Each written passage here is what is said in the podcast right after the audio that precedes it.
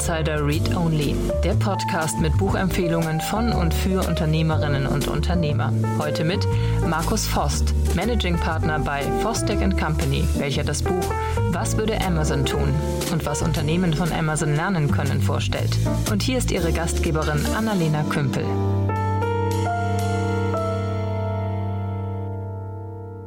Vielen Dank und herzlich willkommen zur heutigen Folge von Read Only. Mein Name ist Annalena Kümpel und ich spreche heute mit Markus Vost über sein Buch Was würde Amazon tun?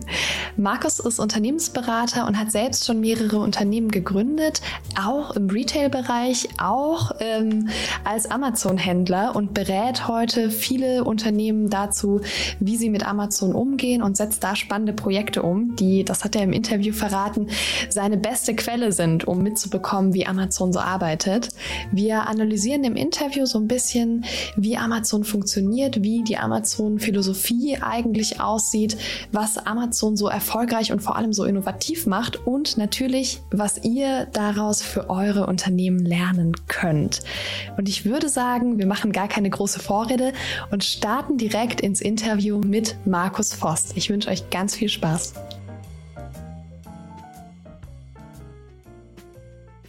Hallo Markus, schön, dass du da bist. Hallo Annalena, schön, dass ich da sein darf. Wie geht's dir? Danke gut. Und dir? Fantastisch, alles gut. Wir sprechen über dein Buch. Was würde Amazon tun? Und die erste Frage, die ich spannend finde, du arbeitest ja gar nicht bei Amazon. Warum kannst du denn ein Buch schreiben mit diesem Titel? Das ist eine gute Frage, die mir durchaus öfters gestellt wurde. Ähm, warum kann ich ein äh, Buch über Amazon schreiben? Aus der Außenperspektive habe ich schon äh, seit dem Jahr 2006, 2007 mit Amazon zu tun. Damals äh, für einen Spielwarenhersteller, ähm, wo wir eine Lieferantenbeziehung aufgebaut haben mit Amazon.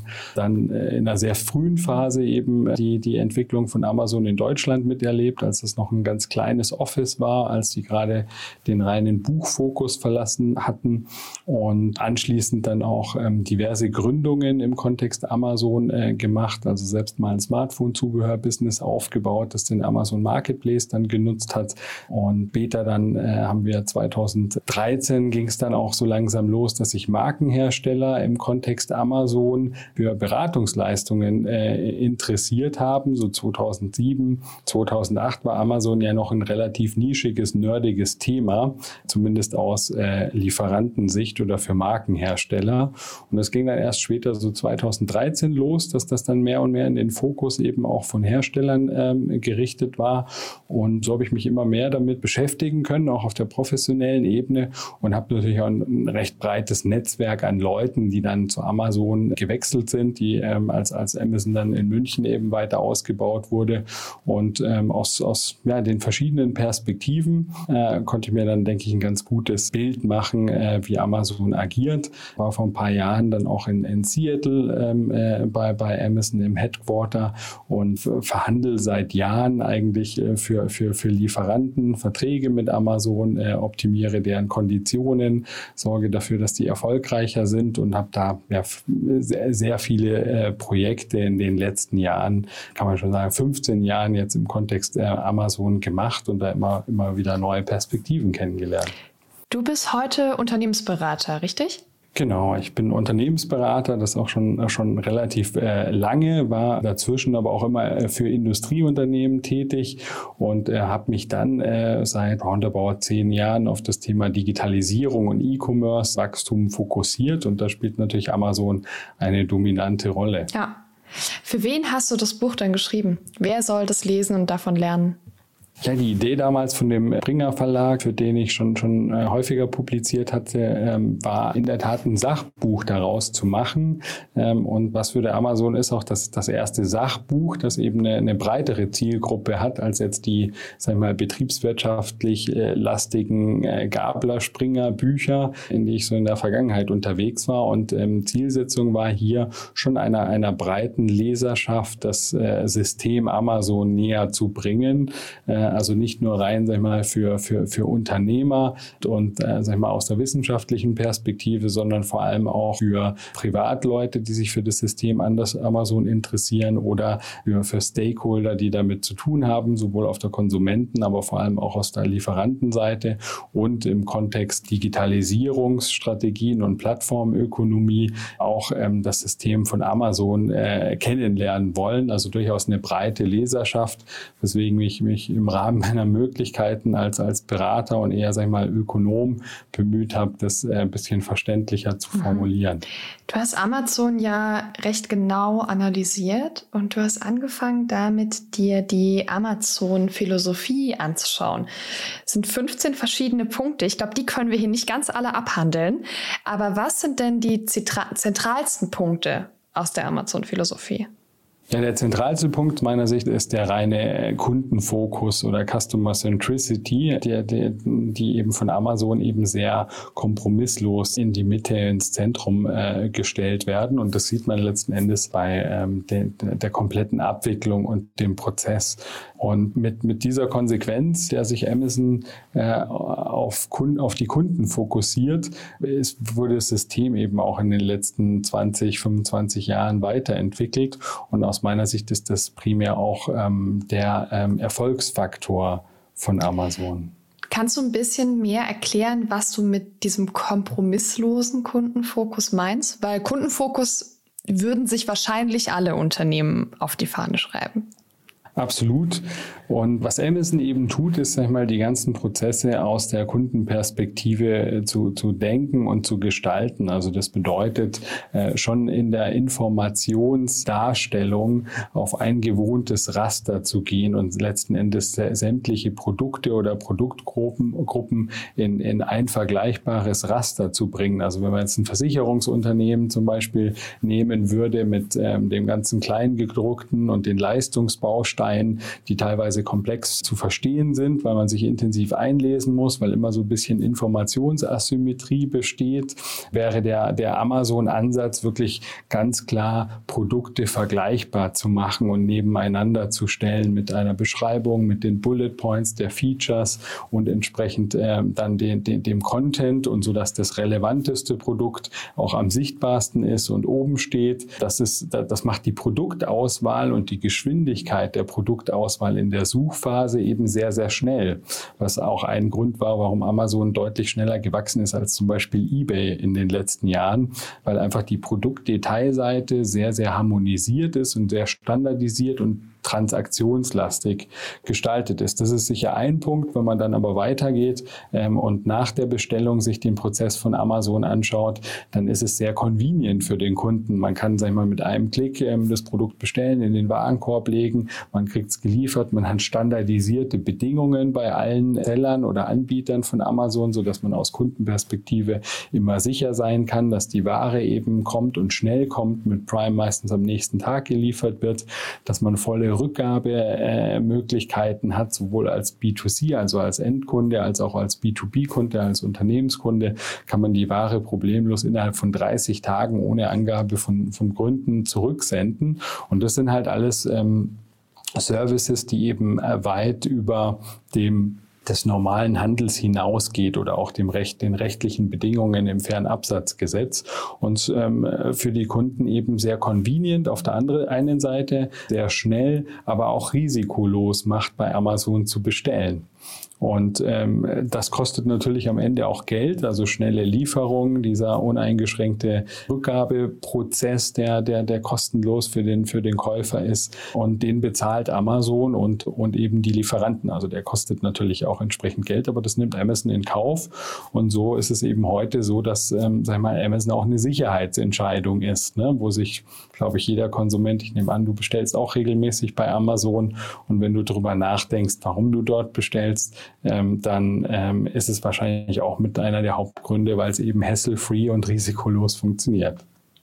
Ja, das stimmt. Also ich lebe in einer Bubble, in der wir immer mal wieder versuchen, wenig auf Amazon zu bestellen. Aber es gibt einfach Dinge, bei denen merke ich, okay, ich gehe jetzt zu Amazon zurück, weil es so anstrengend ist irgendwo anders im Vergleich. Ist unfassbar, wie ähm, ja, wie Amazon da einen Standard gesetzt hat, an den wir uns unglaublich stark gewöhnt haben. Aber die andere Seite, über die haben wir schon im Vorgespräch ganz kurz gesprochen. Da gibt's ja auch Händler- und Lieferantenbeziehungen und die stellt Amazon immer wieder hinten an, oder? Ja, also das System ist natürlich relativ einseitig. Also diese, diese Kundenzentrierung und der Kundenfokus bedeutet natürlich, ähm, dass der, der Aufwand und, und ein großer Teil auch der Kosten, die, die das mit sich bringt, äh, schon tendenziell auf den Lieferanten verlagert werden. Ne? Also bedeutet zum Beispiel dieses uneingeschränkte Rückgaberecht bei Amazon, ja? äh, wenn, wenn man sich entscheidet, ein Produkt zurückzugeben und ähm, der Lieferant keine Rückgabevereinbarung mit Amazon hat, wofür er auch eine Kondition bezahlt, dann kriegt er die Ware, so wie es der private Endkunde an Amazon zurücksetzt, auch wieder zurück. Also Amazon übernimmt da nicht die Kosten, sondern äh, routet das eins zu eins an den Lieferanten weiter. Ne?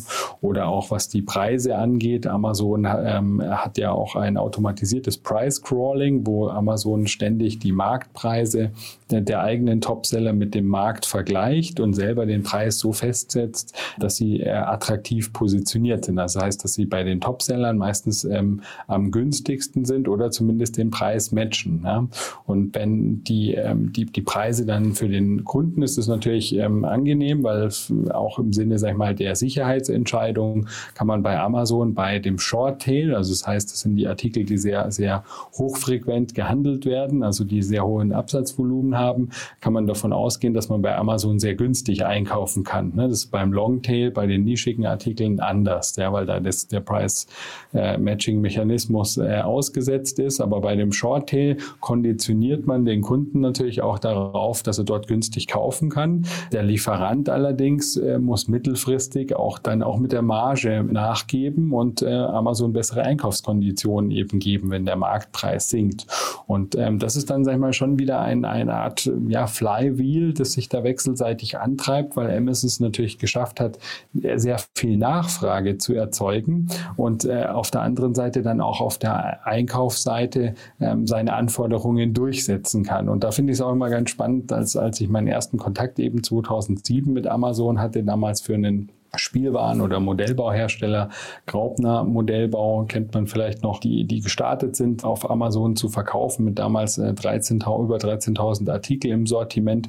Und da war das eine sehr, sehr partnerschaftliche, kooperative Beziehung. Also man hatte gar nicht über einen Preis verhandelt, sondern damals war Amazon einfach nur froh, diese Marke onboarden zu dürfen, diese Premium-Marke ins Sortiment zu bekommen, weil sich damals Amazon schwer tat, traditionelle Marken überhaupt für den Onlinehandel begeistern zu können. Ja. Und äh, da waren die sehr, sehr kooperativ und das hat sich dann so über die Jahre 2013, 2014 deutlich gewandelt, wo Amazon dann Marktmacht bekommen hat, die Nachfrage hoch war, die relevanten Lieferanten auch für sich gewinnen konnte. Da ging es dann eben los, wo Amazon die, die Schraube oder die Daumenschrauben in die Richtung angezogen haben, dass sie jetzt auf die eigene Profitabilität achten. Und das ist auch wieder so ein, weil wir vorher über ähm, Unternehmensphilosophie von Amazon gesprochen haben, ähm, eines der, der, der, der strategischen Elemente von Amazon bis 2018 in den USA, was immer Wachstum vor den Gewinn zu stellen, was dann im Umkehrschluss auf der Plattform bedeutet, ähm, immer mehr Sortimente anzubieten, also möglichst alle Lieferanten on zu boarden und dem Kunden die volle Auswahl zu geben äh, an, an Artikeln. Das ist 2018 in, in den USA, 2019 dann in Europa geändert worden, indem das jetzt eben die Profitabilität vor steht und dann natürlich auch die eigenen Preisanforderungen dann von Amazon durchgesetzt werden. Und das ist natürlich gerade für Handelsunternehmen oder Hersteller aus der Spielware, wo sich der Kreis wieder schließt zu meinem ersten Touchpoint, äh, wenn man sich da den Markt mal anschaut, dann sind da viele Hersteller dabei, die machen über 50 Prozent ihres Unternehmensumsatzes, also nicht des E-Commerce-Umsatzes, sondern des Gesamtunternehmensumsatzes mit und auf Amazon. Ne? Und da kannst du dir wahrscheinlich vorstellen, was das dann auch bedeutet in so Verhandlungssituationen, ne?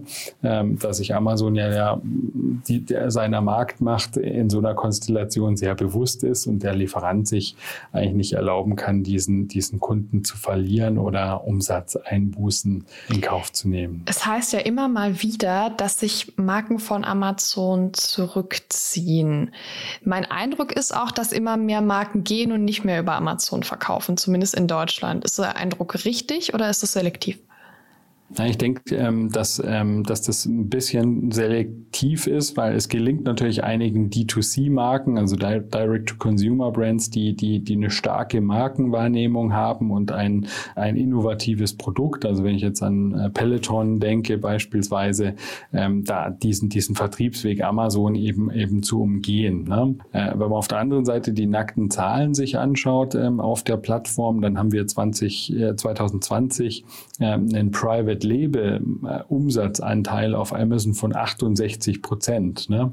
Und Private Label sind ja letzten Endes auch D2C-Marken. Also man hat eine extreme Zunahme ähm, jedes Jahr an Private Label Marken, die eben auf Amazon erst entstehen ja, und, äh, und dort groß werden und, und später dann andere Absatzkanäle dann nutzen. Und ähm, das ist schon deut deutlich dominanter von der Anzahl wie die Marken, die es eben über den D2C-Kanal außerhalb von Amazon ähm, schaffen, sich zu etablieren. Also letzteres ist, ist, ist der Weg, der, der schon erfordert, sage ich mal, ein, ein, ein spezielles Produkt ähm, gut, gut zu vermarkten und vom Chance-Risikopotenzial auch der riskantere ist. Mhm. Dann lass uns mal das Thema wechseln und auf die Innovationskultur schauen. Amazon ist ja ein unglaublich innovatives Unternehmen und es gehört zu den ähm, Unternehmensphilosophien, die du analysiert hast. Wie macht Amazon Innovation?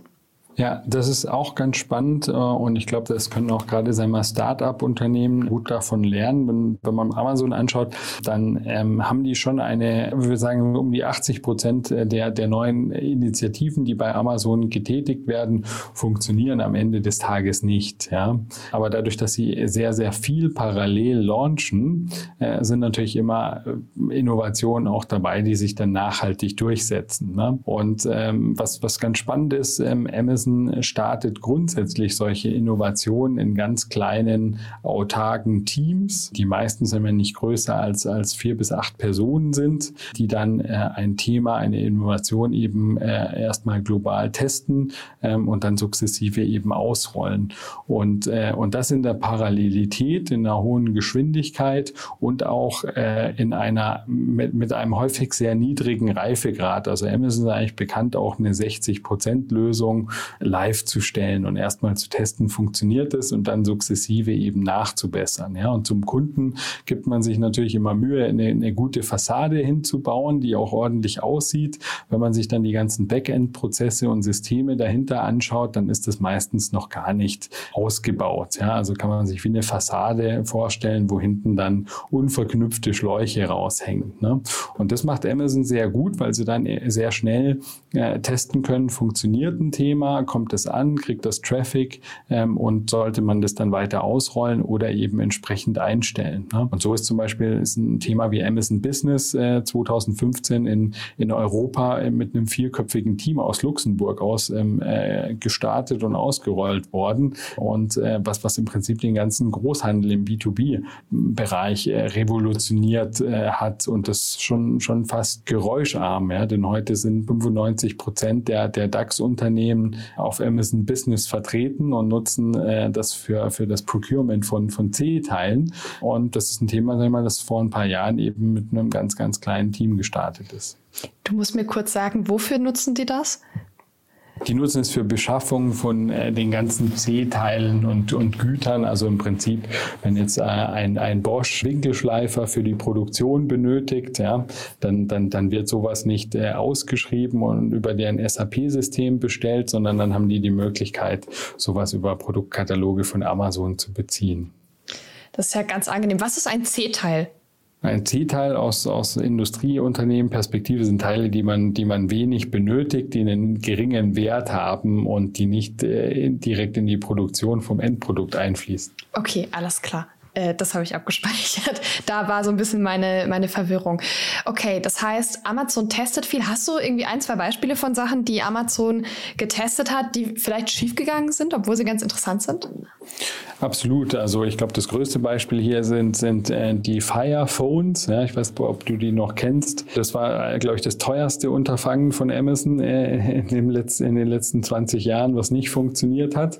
Eigenes ähm, Handy oder Smartphone eben aufzubauen äh, mit einer eigenen äh, Technologie. Und ähm, da hat man über eine Milliarde US-Dollar am Ende dann ausgebucht, ähm, als man äh, das eingestellt hat. Aber auch hier war der Ideenansatz, ähm, eigenes geschlossenes Rating-System aufzubauen äh, innerhalb des Smartphones. Ähm, äh, ganz spannend, vor allem sei mal die Tatsache, dass man dort versucht hat, Grid Computing Ansätze. Also das heißt, jeder Kunde, der so ein Firephone gekauft hat, hat äh, den Prozessor davon äh, Amazon äh, bereitgestellt, sodass die Rechenprozesse, die auf der Amazon Cloud ausgeführt werden, auf dieses Firephone ausgelagert äh, werden konnte. Ne? Also man hat beispielsweise, der Kunde hat sich ein Smartphone von Amazon gekauft und Amazon konnte das weiterhin den Prozessor davon nutzen, um eigene Rechenoperationen auf seiner Plattform durchzuführen. Ne? Und äh, das ist dann schon wieder extrem innovativ und, und smart und zeigt eben auch auf, wie Amazon die, die Themen eigentlich miteinander verknüpft. Ne? Weil letzten Endes aus dem reinen Retail-Bereich äh, von Amazon, also der Plattform, ja auch ein bisschen aus der, aus der Not ähm, oder der Notwendigkeit, das Amazon Web Services Portal äh, mit den ganzen Cloud Computing Computing-Ansätzen entstanden ist, ja, weil Amazon für die eigene Plattform eben gerade im Quartal 4, wo der Absatz sehr, sehr hoch ist, viel Rechenkapazität benötigt hat, das dann unterjährig, Januar, Februar, März ähm, nur zu 10, 15 Prozent ausgelastet war, weil die, weil die Absätze stark zurückgingen und in Q4 immer die Peak-Season da ist, ähm, sich überlegt, wie kann man eben äh, die, die Rechenkapazitäten anderweitig vermarkten, die man eben noch braucht. Ja. Und äh, so ist Amazon eben auch zu einem der größten Cloud Computing Anbieter geworden, äh, jetzt weltweit. Und äh, das Ganze stellt das profitabelste, äh, den, den profitabelsten Geschäftsbereich, dar. Also äh, Softwarelösungen wie zum Beispiel die Dropbox ähm, läuft komplett auf AWS-Servern oder ähm, auch ein Daimler nutzt äh, AWS, um, um die ganzen Daten beim autonomen ähm, Fahren auf, auf der Plattform zu speichern.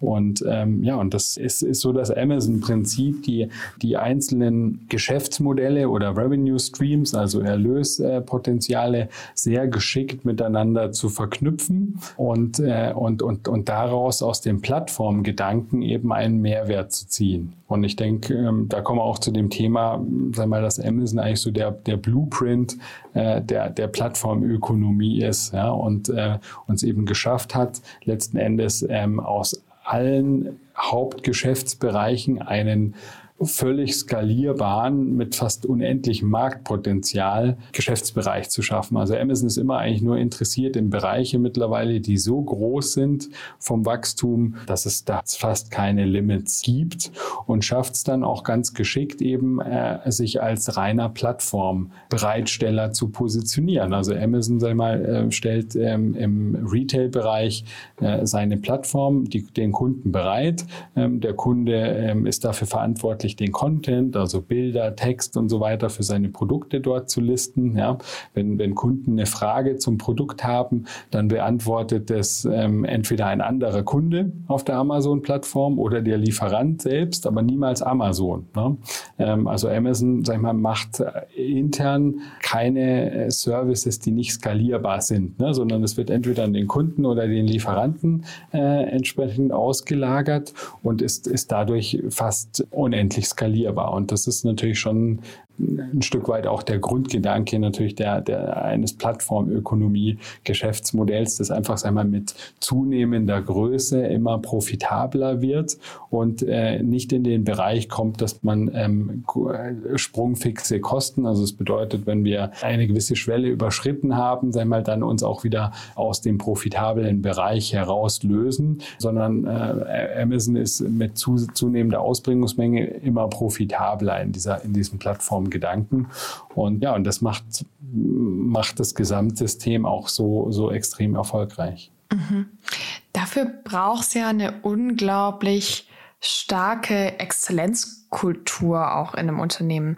Wie funktioniert die Führungskultur bei Amazon? Ja, also da sprichst du auch einen interessanten Bereich äh, an. Ich ähm, denke, ich habe äh, selber, ähm, wie du ja eingangs schon gesagt hast, zwar nie, nie bei Amazon gearbeitet, aber hatte mal ein längeres Beratungsprojekt äh, genau gegenüber von Amazon, äh, von dem deutschen Headquarter in München und konnte da einmal vom 24. Stock äh, dann, dann auf Amazon runterschauen. Und wenn man, wenn man, wenn wir Berater dann, sag ich mal, um Mitternacht oder kurz danach dann ins Hotel gegangen sind, dann sind wir immer mal an dem Amazon Deutschland Headquarter vorbeigelaufen und äh, da brannte immer noch in genügend Offices das Licht ne? und wurde gearbeitet. Und so ein bisschen, ähm, sag mal, ist, ähm, ist da schon auch die Kultur sehr ergebnisorientiert. Ne? Ähm, man ist da auch sehr, sehr pragmatisch, also man legt keinen Wert auf, auf äh, Formalien oder Folien, sondern will sehr, sehr straight to the point ähm, äh, ein Thema vorantreiben. Ja? Ähm, das merkt man auch immer wieder, wenn man mit Amazon arbeitet auf der Lieferantenseite. Da gibt es nämlich keine einheitlichen Folienmaster oder ähm, da tun sich auch die Einkäufer schwer, sag ich mal, einheitliche Vertragsversionen äh, in der aktuellen Fassung zu nutzen. Ja? Ähm, aber es ist alles sehr auf Effizienz, auf Geschwindigkeit, auf Schnelligkeit, auf sehr straight, straight to the point gerichtet. Ne? Und, und das merkt man, sag ich mal, im, im, im jeglichen Dialog oder auch in der ganzen Steuerung, dass, dass äh, die Amazon-Philosophie immer ist, äh, sehr pragmatisch und effizient an Themen, Themen ranzugehen und auch, auch da Fehler zu machen, zu scheitern, äh, nachzubessern. Also man, man hat da keine Scham, auch eine 50, 60 Prozent Lösung live zu stellen, die in einem klassischen deutsch denkenden Industrieunternehmen ohne Freigabeprozesse und ohne äh, entsprechend äh, dann, dann einige interne Schleifen äh, zu gehen, wo das wirklich dann ausgegoren ist, bevor irgendwas live gestellt ist. Da ist man sehr, sehr, sehr offen, pragmatisch und verbessert es dann das Produkt live am Kunden. Ja? Und das, denke ich, ist eines der wesentlichen Merkmale. Plus natürlich gepaart, dass man schon, also mm, ich glaube, das haben sehr viele auch Karriere, schnell Karriere gemacht bei Amazon, dass wenn man dort leistet und Ergebnisse voranbringt, sehr schnell intern eben auch aufsteigen kann oder die Rolle wechseln kann. Also bei Amazon ist es recht üblich, sag mal, dass man äh, auf den ersten Ebenen, sag mal, alle sechs bis neun Monaten auch seinen Job wechseln kann. Ne? Mhm gerade das Thema Pragmatismus und Effizienz, das ist ja auch was, was man bei Startups total viel findet. Also da geht es ja auch erstmal drum, ähm, zügig was rauszubringen, um dann am Feedback des Kunden das weiterzuentwickeln und ein richtig, richtig gutes Produkt draus zu machen mit jedem neuen Entwicklungsschritt.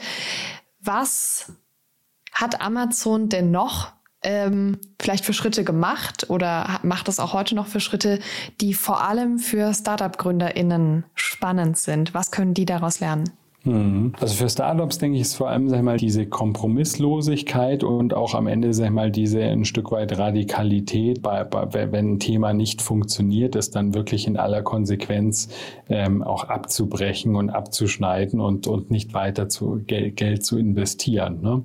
Kompromisslosigkeit, sag mal, in dem Kontext bedeutet, sag mal, dass man auf dem schnellsten Weg was testen möchte, also Hypothesen eben überprüft und da auch extrem viel Energie auch, auch, auch investiert, das von verschiedenen Facetten zu prüfen. Und wenn man nicht letzten Endes von den Kunden oder den Nutzern entscheiden zu lassen, ist das Produkt gut, kommt es an oder nicht. Und nicht so sehr, sage ich mal, von der eigenen Perspektive, die man sehr häufig, sage ich mal, immer stark mitbringt, auch in, auch in Startups, bis man dann den Pivot macht. Und gepaart eben auch mit der Konsequenz, ja, dass man sich da auch, wenn eine Idee, wenn man zwar eine Idee und ein Konzept hat, gerade, sage ich mal, als, als Startup-Gründer, wo man mit Herzblut, sage ich mal, ein Thema voran vorantreibt, wenn man dann merkt, der Product Market Fit ist nicht optimal gegeben oder das Marktvolumen äh, hat man anders eingeschätzt und der adressierbare Markt ist doch viel, viel kleiner oder, oder ähm, sch schwer äh, zu, zu, zu holen, weil die Vertriebskosten sehr hoch sind, ähm, sehe ich bei vielen, dass dann, dann mal der, bis der Schritt, einen Pivot einzuleiten oder auch das Thema dann abzubrechen und, und zu verändern,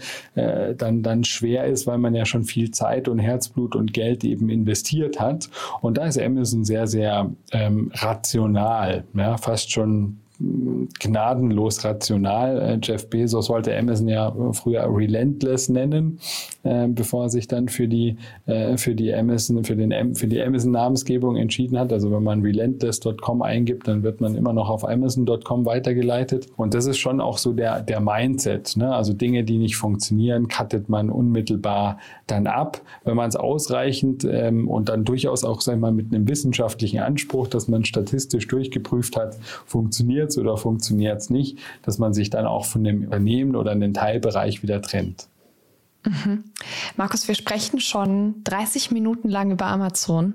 Das ist ganz schön schnell rumgegangen. Ähm, wir könnten uns den ganzen Tag darüber unterhalten. Es wäre überhaupt kein Problem und wir wären dann immer noch nicht am Ende.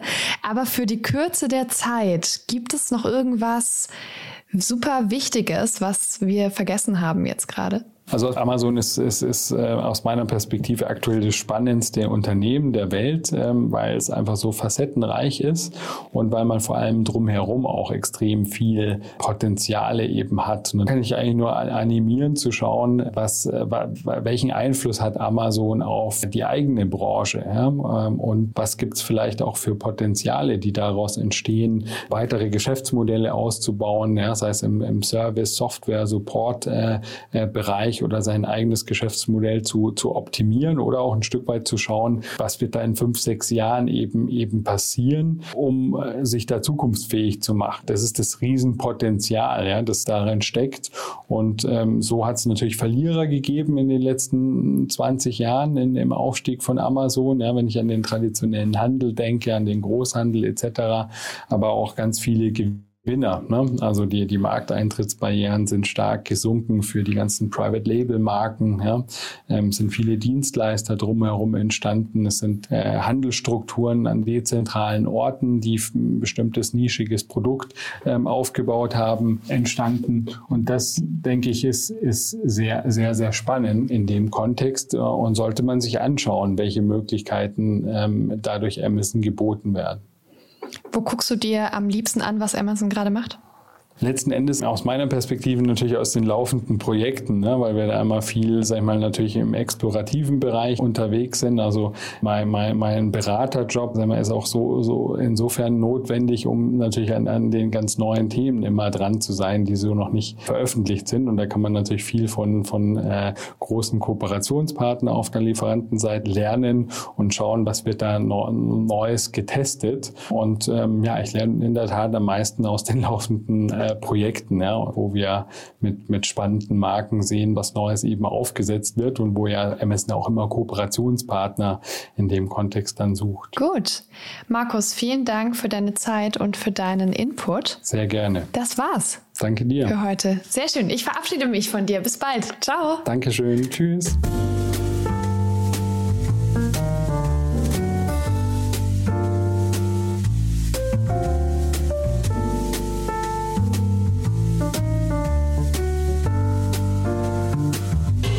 Das Buch Was würde Amazon tun von Markus Vost umfasst 240 Seiten und ist für 17,99 Euro im lokalen Buchhandel oder auf www.springer.com erhältlich.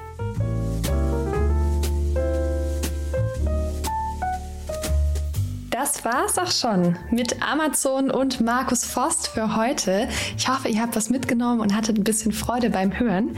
Wir hören uns nächsten Sonntag wieder. Da spreche ich mit Michael Heide über sein Buch Einmal zum Mond bitte.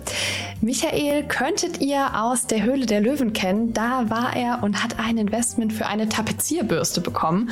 Und er erzählt im Buch und im Interview ein bisschen was über seine Geschichte. Ich freue mich, wenn wir uns wieder hören und wünsche euch bis dahin eine wunderschöne Woche. Bis dann.